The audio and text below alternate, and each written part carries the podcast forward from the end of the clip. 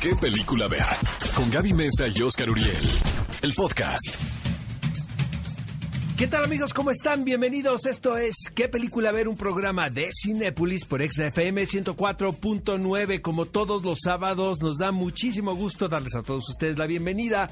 ¿De qué vamos a hablar este programa? De cine, de cine, de lo que nos gusta hablar todo de el tiempo. cocina, de, cocina. pintura en vidrio soplado, nuestra especialidad, ¿no? Venimos de las islas de Venecia y traemos unas muy buenas eh, técnicas, ¿no? Cinefilos, bienvenidos a qué película ver, el mejor programa de cine en la radio. Estamos felices de que nos acompañen en este sábado maravilloso. Ayer, Oscar, espero que hayas celebrado, pero ayer fue el día de la cerveza. Yo no soy bebedor de cerveza, tengo ¿No? que... Sí Ay, me sí gusta, soy de a ver, barrio. sí le meto al alcohol, pero no la cerveza. Si tú por tu dieta keto. Vodka.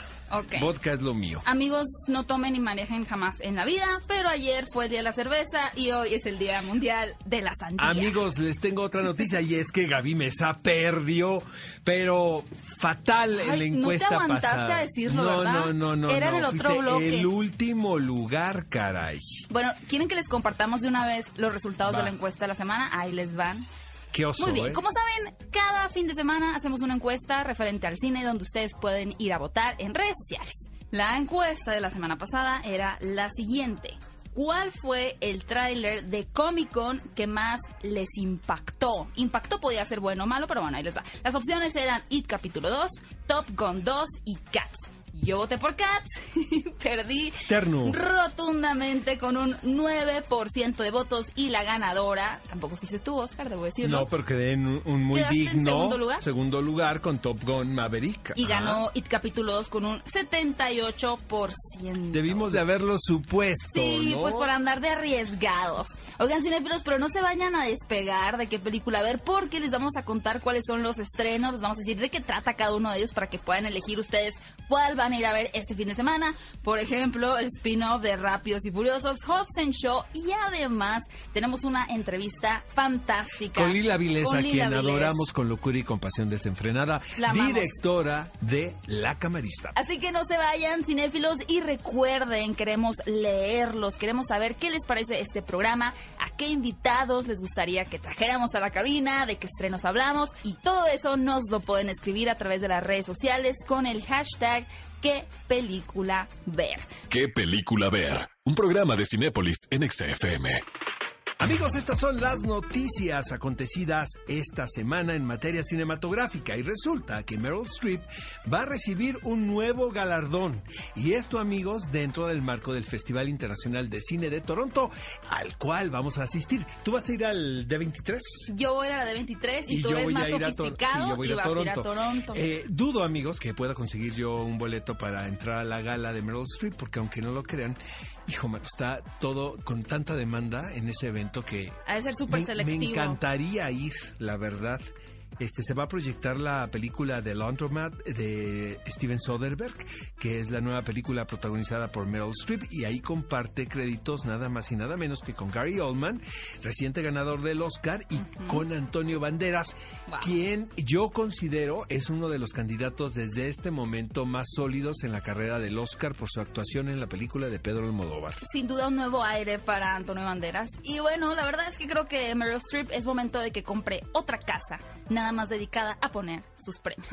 Otra noticia es que el buen Joaquín Phoenix, a quien voy a hacer un spoiler, pero Oscar Uriel tuvo la oportunidad no solo de ver la película ya de, del Joker, sino entrevistarlo. Amigos, Dios ya mío vi la santo. película, pero firmé una cantidad de embargos que No si creo que les digo nada, algo en este momento, me esperan aquí los polis afuera de la estación y me llevan directito a la cárcel. Pero muy bien la confidencialidad de Oscar porque ni a mí me ha soltado una palabra de la película, nada, así que todavía no podemos decirlo. Sin embargo, como saben, esta cinta oficialmente ha sido seleccionada para competir en el Festival Internacional de Cine de Venecia, de verdad uno de los más importantes, más prestigiados y el pensar que una cinta que coquetea con la temática de superhéroes porque tengo entendido que sí es una película dentro de este rango de los héroes y los villanos, sin embargo, podríamos realmente verlo más como un drama, ¿no? Sí, es un drama con un personaje que nace en los cómics. O sea, tampoco está tan separado, ¿eh? Porque mucha gente piensa que no tiene nada que ver con el universo de, de estos personajes, pero sí, que no, No puedo contar más, no voy a contar No, más. Está pero- bien, así la disfrutamos más. Pero no olviden que Todd Phillips, quien es el director de esta película, dijo que él no se había basado en absolutamente ningún cómic, ninguna historieta para hacer esta versión Pero suya del el Joker. personaje. Amigos, ¿qué les parece esta noticia? Mujer causa polémica en redes sociales por manifestar que las parejas sin hijos no deberían de tener derecho a visitar O Disneylandia. sea, tú y yo quedamos Pero exentos, bueno, ni se te ocurra ahora, poner un A ver, pie. eh, me voy a poner de abogado del diablo y quiero pensar que la señora tiene esta teoría porque siempre están los parques al tope, ¿no? Entonces hay muchas filas. Señora, pues hágase una ahorradita y cómprese el pase, el, El más, Fast Pass. el más, el Fast Pass, pues, ¿no? Sí, obviamente, es que el tema con esta señora que estaba muy enojada fue que a través de redes sociales, específicamente Twitter, dijo que no podía soportar el haber tenido que hacer una fila porque quería comprarle a su hijo un pretzel, era más que nada un pretzel con forma de Mickey Mouse, pero que le era imposible porque enfrente de ella había una cantidad de millennials, específicamente dijo, sin hijos, que pues no permitían que su hijo obtuviera su preciado pretzel de Mickey Mouse. Hijo, ya ni le demos esta noticia que ya me estoy enojando, la verdad. ¿no? Primero la defendiste, hay que decir. Pero mira, es nada más por armar la polémica, pero qué estupidez acaba de decir. Díganos en redes sociales si están a favor o en contra de Lady Disneylandia. Disneylandia, Oigan, ya hablando de Disney, como saben, hace algunas semanas se estrenó en cartelera El Rey León, una versión live action por parte de John Favreau. Lo interesante, por supuesto, es que toda la película era animada. La hicieron desde cero, a excepción de una sola toma. El director ya había dicho, la verdad, yo puse una toma fotografiada realmente y no había revelado cuál era, sino hasta este momento. Y- pero se veía venir, ¿no? ¿Ya sabes cuál es? Sí, ya sé, que, que la subimos a redes sociales ahorita, ¿no? Podemos subirla. Para que vean cuál es. Para que vean cuál es. Eh, es la imagen inicial cuando se va a presentar a Simba y están llegando todos los animales, es pero el es prólogo de la canción, pues, de Circle of Life. exactamente, pero es específicamente el momento en donde vemos el sol majestuoso. Esa es la toma que fue filmada en África y que es real y la única que, bueno, no va con sus amigas animaciones en todo el resto de la película, que yo la verdad todo el tiempo pensé que el ratón podría haber sido real, pero era... Oye, a mí, me, a mí me corrigieron mucho que no era live action la película. Pero sí es, Es que porque sí está esa es. escena. Así lo justificó él, de que sí es live action porque Sí. está esa escena. No, y es que no- el live action no, no nada más tiene que ver con que salgas a filmar algo o a rodar algo, sino que esté dentro de este género, ¿sabes? Que tenga el film look de un live action. De que estuvieras en la vida real. Pues Exactamente. ha sido muy controvertida, pero qué trancazo fue en taquilla, ¿no? Sí. Ya, ya superó a Aladdin. Y finalmente, con toda esta información que empieza a surgir a partir de la fase 4 que fue anunciada en Comic Con, pues una de las películas que por lo menos para mí es de las más esperadas sería la secuela de Doctor Strange in the Multiverse of Madness o en el multiverso de la locura, que se trataría de la primera película de terror del universo cinematográfico de Marvel. Ahora se anuncia que Eva Green, quien es una talentosísima y hermosa actriz, Todos la amamos, ¿no? todos la amamos, se rumora para hacer Nightmare en esta secuela. Por supuesto que esto empieza a dar de qué hablar porque como ya es tendencia en el universo de Marvel, el personaje en los cómics es hombre, pero ahora harían este cambio de género para que Eva Green pudiera interpretarlo, cosa que no es la primera vez porque ya también cambiaron de género, por ejemplo, al anciano, a quien da vida Tilda Swinton, así como a próximos personajes para Eternals como a Ajak, quien será interpretado por Salma Hayek. ¿Qué película ver? Un programa de Cinépolis en XFM.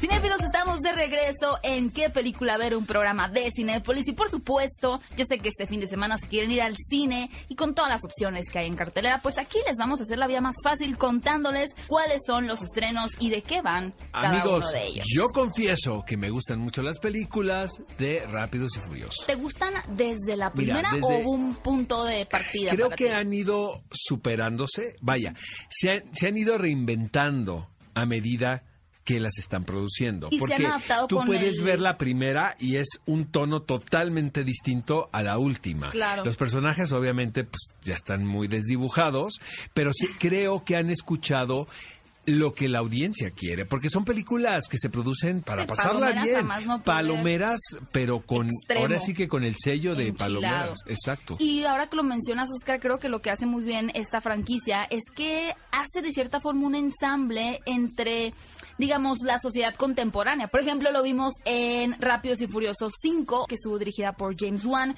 que hubo una incorporación de música como más contemporánea, ¿no? Pero como que eso da una sensación de actualidad que a la gente pues le ha gustado. Y obviamente en esta nueva entrega que funciona como un spin-off, eso quiere decir que la película toma como base a un personaje o situación y se sale de las entregas Dentro del mismo lineales. universo, Exacto, digamos. Para proponer una historia alterna. No es una secuela, amigos, ¿eh? ni se trata de un capítulo más dentro de la saga de Rápidos y Furiosos, sino de una película standalone o independiente que nace del universo. como Anabel.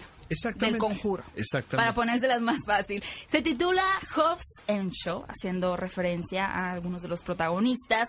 Y si en algún punto de alguna de las películas que hayan visto ustedes se dijeron, ¿qué onda con esto? ¿Qué onda con los efectos especiales? Ya nada más les falta ser superhéroes. Pues sí. Básicamente podemos decir que el villano, quien es ahora interpretado por Idris Elba, es una amenaza ya ni siquiera a un nivel humano, sino que tiene cualidades y facultades de una máquina que lo van a volver en un rival casi indestructible para los protagonistas que son Dwayne Johnson, La Roca, el hombre más taquillero, podemos decir ya por algunos años, y Jason Statham, quien es muy conocido por sus A mí no me cae tan bien la roca, la verdad. Vengan los unfollows, vengan los unfollows, que amigos. menos follow. Fíjate que sé que es un tipo muy agradable y que es un tipo muy afable y que a la gente le gusta trabajar en sus producciones, pero a mí la verdad no me simpatiza. Yo tengo dos películas de él que me gustan mucho y son donde aparece en Rápidos y Furiosos, la verdad. sí. Y la última fue la de El terremoto Rampage. en Los Ángeles. No, la donde lucha con monstruos gigantes, me fascinó. la adaptación del videojuego. Todas las demás Todavía tienes tiempo de arrepentirte de ese comentario. no lo haré. ¿eh? Pero cinefilos, bueno, ahí está el gran estreno dirigido por David Leitch, el spin-off de Rápidos y Furiosos, Hobbs and Shaw. Amigos, y esto es un peliculón loco. Y nos referimos a La camarista de Lila Avilés, una película mexicana paseadísima por el circuito de festivales, ha ganado en todos lados, en los Arieles nominada por todos lados. Ya tiene la verdad. certificado de Tiene frescura. certificado de frescura en Rotten Tomatoes. Era mi película gallo en la entrega del Ariel, la verdad. Y lo dije al aire, no, O sea, honestamente. no estás queriendo quedar bien ahorita, es lo que En absoluto, Nico, la verdad, hace muy poco conocí a Lila. Primero vi su película, la vi en el Festival de Cine Morelia, imagínate, ya sé. ¿Cómo te imaginabas cuando viste esta película en cuanto al tono que tiene que Lila, o sea, la personalidad de Lila? ¿Imaginabas que iba a ser como tan alegre? No, eh, mira, es evidente que tiene la energía de una ópera prima, ¿sabes? Eh, el carácter de Lila no, pero sí que es una directora, ¿no? Y que tiene muchas ganas de decir muchas cosas, ¿no? Sí. Pero, pero la verdad la película me gusta muchísimo. Es de mis películas mexicanas favoritas de, de los últimos meses, podemos decirlo así. Y esta película, amigos, va, es, es la cotidianeidad de- del personaje protagónico, interpretado magistralmente por Gaby. Eh, interpreta una, una camarista eh, y puede parecer que su vida es muy aburrida, ¿no? Su cotidianeidad. Sin embargo, es un personaje con sueños, candoroso y le ves todavía como la esperanza, ¿no? En su rostro de tener una vida mejor. Además de que hace un estudio de cómo a partir de los elementos que una persona deja en una habitación de hotel se puede recrear todo el Es perfil eso de es esa cierto. Yo persona. sí, yo sí creo que si tú entras a una habitación y ves nada más cómo está desacomodada la cama, habla mucho de la personalidad de quien esté durmiendo en ese Como lugar. Room Riders, ¿te acuerdas de ese programa de televisión? Totalmente. Sí, yo sí creo que habla mucho de esto, pero imagínense dedicarse a hacer la limpieza de este tipo de personajes que aparte son transitorios totalmente, o sea, no puedes entablar una relación de ninguna manera, ¿no? Y van de paso. ¿No? Entonces sí es un mundo muy fascinante del cual nosotros hemos imaginado muchas cosas, pero la verdad eh, yo le festejo mucho a Lila que haya hecho esta película porque lo convirtió en una realidad. La camarista cinéfilos. Y como siempre, ya saben, yo les digo, y no ha caído mi palabra, porque Cinépolis siempre tiene una opción terrorífica. Y de hecho, esta la trae en exclusiva. Es una cinta que viene desde Túnez y se llama Ritos Diabólicos. ¿Y qué podemos esperar aquí? Ritos Diabólicos. no, la verdad es que cuando vi el avance, el tráiler de esta película, hace mucho que no sentía una sensación como de autenticidad en una cinta de terror, porque vaya, siempre tenemos elementos muy clásicos. Aquí hay dos situaciones en particular, una que proviene de un país de donde regularmente no sabemos cómo es su montaje, cómo es su narrativa y demás, lo cual aporta una esencia diferente, y la segunda es que realmente se ve en cuanto al espacio actoral que son unas personas que están por demás asustadas por la situación en la que se acaban de meter, que básicamente es que se van a investigar un asesinato que ocurrió a una mujer que había sido acusada de brujería. Empiezan una investigación por parte de un proyecto, una tarea y todo comienza a salirse de control. Pero de verdad, si les llama poquito la atención esta premisa, dense una vuelta por ahí en internet, vean el avance y les aseguro que les van a dar muchísimas ganas de ver esta película llamada Ritos Diabólicos. Amigos, llega también a cines Alcanzando tus sueños o Teen Spirit, como se llamó en inglés. Esta película es dirigida por Max Minghella mejor conocido como el chofer de The Handmaid's Tale. De The Handmaid's Tale. Fíjate que todo el tiempo que estaba viendo la película me estaba imaginando el chofer dirigiendo. Yo también. Pero es que realmente es un actor muy joven y haciendo una película protagonizada por un personaje por demás femenino y que es como alcanzar una estrella versión millennial. Es como la canción de Kelly Clarkson, si ustedes recuerdan esta eh, cantante que salió de hecho de un concurso llamado American Idol, donde ella expone que viene de un pueblo y que va a alcanzar sus sueños y va a triunfar esa podemos decir que es la premisa principal de la película. una chica de pueblo. tantas veces, amigos, como el como un personaje eh, que vive en el anonimato y que es muy talentoso se convierte en una superestrella. como yo. voy a hacer de cuenta que no dijiste nada. Entonces, este personaje se inscribe a una especie como de American Idol y vemos como espectador tras bambalinas todo lo que sucede con este personaje eh, que obviamente pues tiene la parte romántica, el no traicionar sus raíces, porque ella es de Croacia, ¿no? Ella, y de hecho, ella es protagonizada por Elle Fanning, quien de hecho demuestra mucho su capacidad vocal también. La chica puede cantar muy bien. Y lo que yo puedo rescatar de esa película, a pesar de que, como dice Oscar, se ha retratado muchas veces esta historia, son dos cosas principalmente. Una es la sensibilidad musical que tiene el director y que creo que la empata, está padre, la empata muy bien las temáticas que utiliza con la estética, como una estética de video musical de pronto creo que hay un montaje que te recuerda a videos musicales y eso es muy particular. Ahora, les voy a decir algo, este... Eh, ya sabemos a lo que vamos si, si nos metemos a ver esta película. No hay ninguna sorpresa, ¿estás de acuerdo? Pues yo sí me sorprendí en una parte, ¿eh? sí hubo algo que dije, uh, no lo vi venir. En el corte me dices. ¿no? En el corte voy a decir. Y bueno, por último, la segunda cosa que me gusta es que retrata mucho la soledad que hay tras bambalinas de algo que nosotros pensamos que es un super show y que la gente te adora y te ama. Realmente, Los famosos lo también solo que puede ser estar ahí. Y finalmente, para toda la familia, llega Pop Patrol Mighty Pops. Obviamente se trata de una película basada en la serie de televisión animada de Nick Jr., que comenzó desde el año 2013. Y aprovechando muchísimo esta situación de la tendencia hacia los superhéroes, hacia lo fantástico, pues ahora nuestra querida patrulla de cachorros tienen superpoderes, lo cual les va a venir excelente, les va a venir buenísimo para poder enfrentar a una amenaza de meteorito y de seres que atacan a la Tierra. Si ustedes quieren ir con sus más pequeños al cine, esta es una opción ideal dirigida por Kit Chapman, Paw Patrol, Mighty Pops. Cinefilos, ahí lo tienen las opciones para irse este fin de semana a Cinépolis, película de terror, película mexicana, película para niños, de todo. No hay queja, no tienen ningún pretexto para no irse a las salas de cine. ¿Qué película ver? Un programa de Cinépolis en XFM.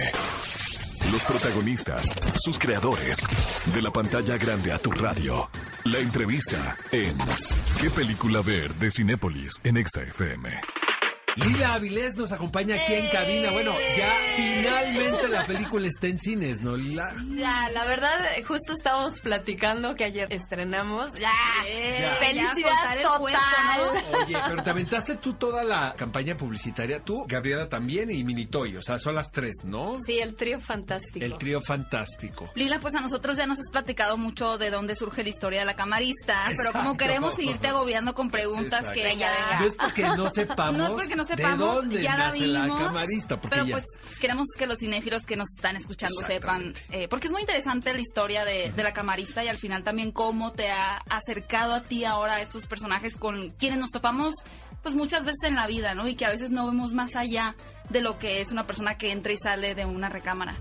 Sí, lo que ha sido bien bonito, por ejemplo, ahora en, en, los viajes, en los festivales, este, algunos amigos directores que ya vieron la película, todos se acercan a mí y me dicen, ya dejé impecable mi cuarto, ¿no?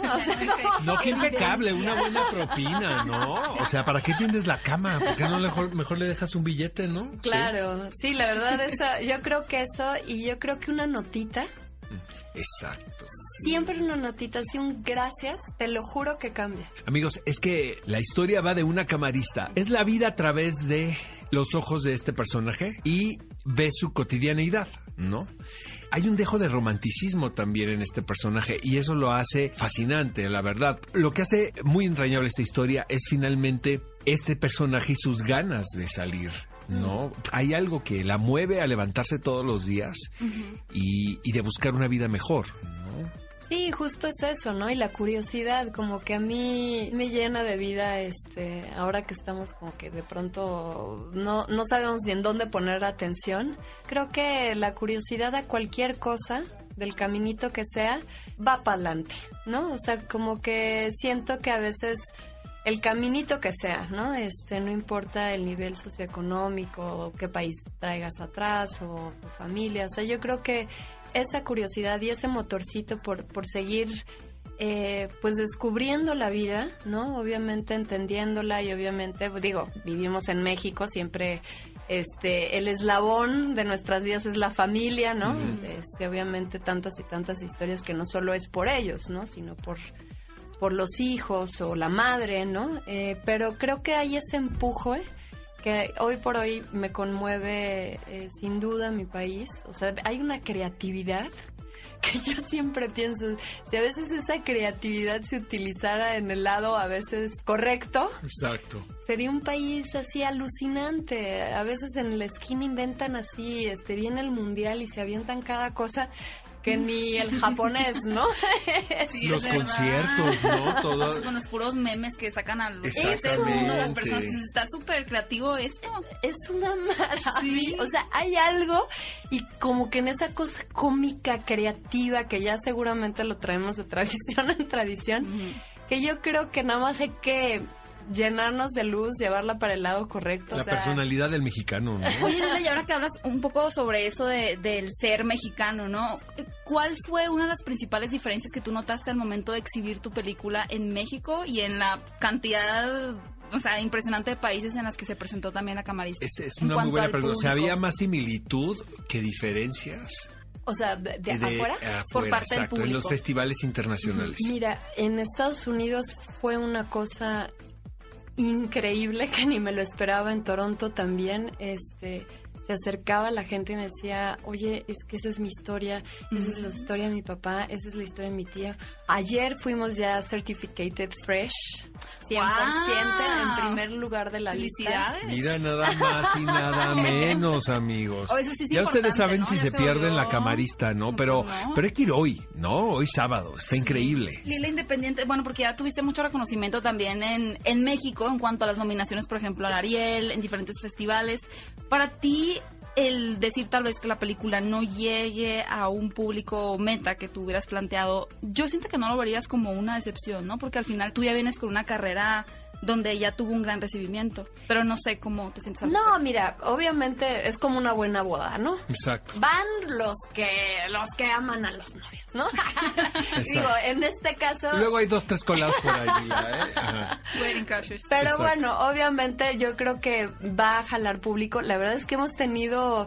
Eh, de pronto sorpresas así de gente que yo así de pronto, ay, a ver, las amigas de mi mamá, ¿no? Así como que Las y señoras. y dices, ándale. Y no paraban de hablar, míralas, ¿no? Entonces como que, como que de pronto hay sorpresas que a veces uno tiene un prejuicio, ¿no? Este, ay, no, esa señora no, ay, el chavito. Y de pronto creo que lo, la virtud de la película es que es que al final, como digo, no es que sea toda abierta, pero hay como momentitos que pueden ser como no tan ABCD. Más interpretativos. Que el, que el espectador puede decir, ah, pues yo creo que eso, ah, pues yo creo que eso, ah, no tú. Oye, Lila, eres actriz también, ¿verdad? Sí. Y vas a continuar actuando. No. ¿Por qué no te haces tu película? Eso está no me increíble. interesa en lo más absoluto. La verdad es que mi vida de actriz era un desastre. ¿Por qué? Digo, muy, muy buena eh, en teatro, pero yo siento que en cine sí hay un estereotipo muy particular, este, y no había llegado como hacer algo, o sea, como que me, llegaba una y luego de ahí a que me llegara otra, ¿no? Ya era el camino de la depresión, este. Entonces, como que siempre he tenido esta cosa más creativa que por fin me he sentido de woman power, ¿no? Como que eh, de tomar las riendas, de decir, ok, voy a hablar de esto, de esta forma, con este equipo, porque sí tengo algo que decir y para mí, pues es una delicia. Oye, antes de despedirnos, ¿quiénes son tus eh, directores favoritos? Bueno, Casabetes, Claro, yo es sí. mi gurú, Todavía hay clases sociales. Sí, claro. lo amo, siento que me identifico mucho, o sea, me, me hubiera encantado conocerlo. Eh, Lucrecia Martel, pues También nos gusta. Kaurismaki me gusta mucho porque es como muy, muy, chistoso. simple, Sí, muy gracioso. y muy entrañable también. Es una Este- comedia que abraza, ¿no? A los personajes, ¿no? Sí, obviamente, pues ya más un gran formato Kubrick. A mí me pasa que como que vuelves a ver las películas y parecen que están ahorita, ¿no? Es, es increíble. Parece que lo hicieron la semana pasada. Sí, porque están ¿verdad? aparte... Sí. Oye, Gaby, pues, ¿estás de acuerdo que La Camarista es un Peliculón. peliculón loco? Ay, eso me encanta. Es lo mejor, Me encanta. es no, ya mejor. sí. No, hombre, ya mira. Me voy a regresar a mi casa así. En Peliculón loco. Oye, Lila, este, eres adorable y tu cine más, entonces vamos a estar muy pendiente de eso. Ay, ¿eh? muchas gracias. Nos encantó la película, la verdad hemos sido uno de los promotores, no pagados, no pagados. no pagados, de- Voluntarios, voluntarios de la, de la Ay, camarista. pues de todo camarista. corazón. Y, y que venga la segunda, la tercera, la cuarta, la quinta. Bienvenida siempre, Lila, y muchísima suerte con esta película gracias. en cines. ¿Qué película ver? Un programa de Cinépolis en XFM. Toma 5. Top 5 de películas que no te puedes perder. ¿Qué película ver de Cinépolis en XFM? Amigos, les recordamos que este programa lo pueden escuchar también en Spotify. Si se lo perdieron, si ayer agarraron la jarra, si están muy crudos. Sí, festejaron el de la cerveza. Exactamente, pero con ganas. O hoy el de la sandía. Con vodka. Exactamente.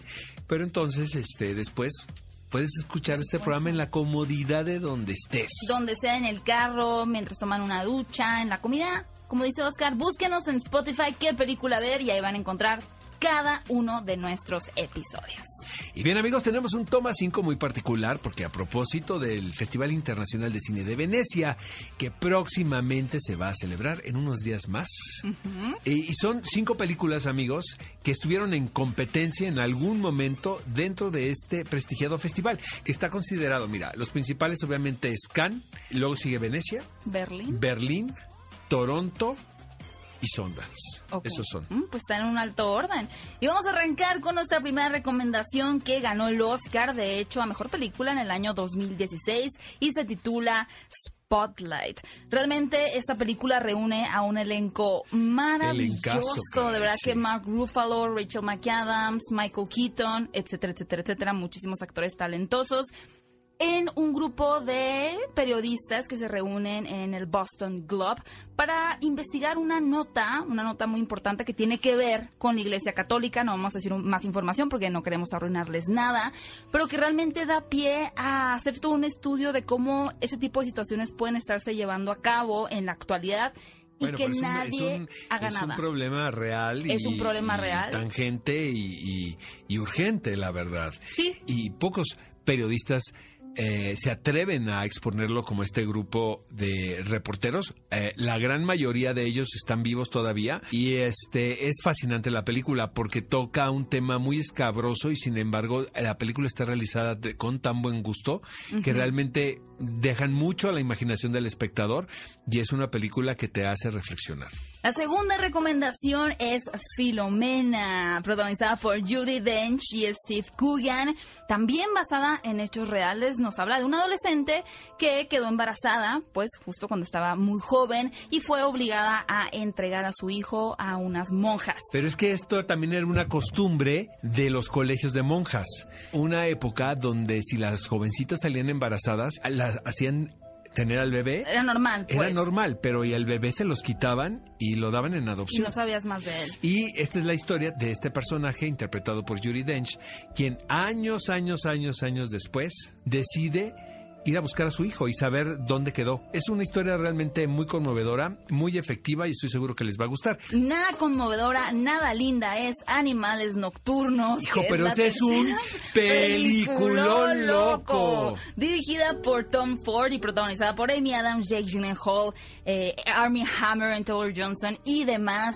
Aquí tenemos una historia, digamos, simultánea en varias partes, un presente, un pasado y una historia que entra de por medio que básicamente nos está mostrando los hechos de la novela que acaba de escribir el ex esposo del personaje de Amy Adams. Pero esta Es una historia, novela es, es, uf, es una historia de venganza, de esta, venganza. esta película. ¿De, ¿De qué va? Va de una revancha. Y, y te lo cuentan de dos maneras distintas. Es la ficción que escribe el personaje y lo que sucede en la vida real. Porque también eso es una venganza muy dura, ¿no? Sí, y realmente los hechos que se van ahí como desplegando son impresionantes. Súper Grandiosa bien. historia. Nuestra cuarta recomendación se titula El Clan. No lo hicimos adrede, pero ahora que me doy cuenta, eh, de oscura, ¿no? sí ando muy oscura Andabas porque... en el dark side visitando el lado oscuro Y que de también está basada en hechos reales. Entonces Sí, andamos tremendo. con puro Una película de. Argentina, la verdad, de un Sí. suceso acontecido en la década de los 80 y de una familia que se dedicaba a secuestrar jovencitos, pero tenían que ver ellos con los hijos, eran amigos de los hijos, ¿no? Sí, y los eh, escondían dentro de la casa. Que es aterrador porque podemos hablar de esto que en Argentina, los 80 y demás, pero estas son cosas que están sucediendo en este momento. Y lo impresionante es la manera en la cual el director en un inicio retrata la fachada de la familia como personas aparentemente normales, bien intencionadas, y realmente empieza poco a poco a escarbar dentro de este terreno tan terrible en donde ellos están moviendo. Y es una película que te tiene todo el tiempo tenso, todo el tiempo intrigado, e incluso el final es más impactante que todo el desarrollo de la historia. De verdad, véanla y coméntenla con nosotros con el hashtag. Y para finalizar, es un peliculón loco. loco. La llegada, amigos. Sí, es muy buena película esta. Es de las mejores películas que hemos tenido últimamente de Sí. ciencia ficción, porque chéquense. Pues hemos visto muchas películas donde vemos una utopía, una distopía, donde las máquinas se rebelan y demás, pero aquí lo que hace el director, que es Denis Villeneuve, pues es plantearse un realmente qué haría el mundo en cuanto a sus creencias políticas, sociales, religiosas y demás si unas naves misteriosas aterrizaran. ¿Cuál sería la intención de los humanos? Y aquí lo plantea Es que como un es entender. una ciencia ficción muy cercana, ¿sabes? Y siento Muy que realista. exacto, sí es una es un futuro visto con los ojos de la actualidad, porque a pesar que te están contando una historia extraordinaria, el tono que tiene la película es como si fuera un drama contemporáneo, ¿sabes? Y es de las pocas películas de ciencia ficción en que, por lo menos para mí, el ver a la criatura manifestarse y estar presente por mucho tiempo no te arruina la experiencia, Exacto. sino que la enriquece. Cinefilos, estas son las cinco recomendaciones que ustedes pueden ver en Cinépolis Click. Disfruten esas películas que realmente son grandiosas. Y déjenme contarles de otra cosa que de verdad también es grandiosa. Y es que este miércoles 31 de julio se estrenó en Cinépolis Click la película de Avengers Endgame.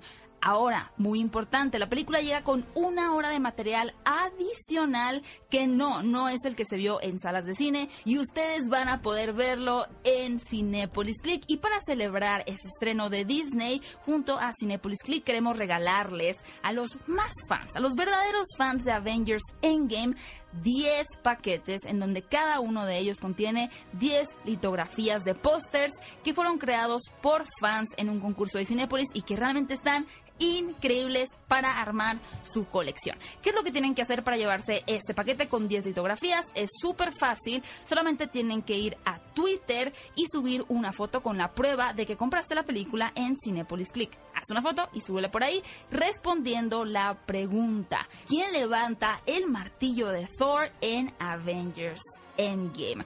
Tienes que arrobar a Yo sé. Cinepolis Click. No ¿Puedo? se vale, ¿Puedo? Oscar. Sube la foto.